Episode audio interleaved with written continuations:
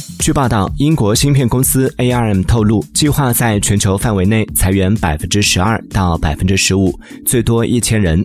ARM 表示，大部分裁员将发生在英国和美国，但没有提供在各个国家的具体裁员数字。该公司在公告中表示，与任何其他公司一样，ARM 持续评估业务计划，确保公司在机会和成本纪律之间取得适当的平衡。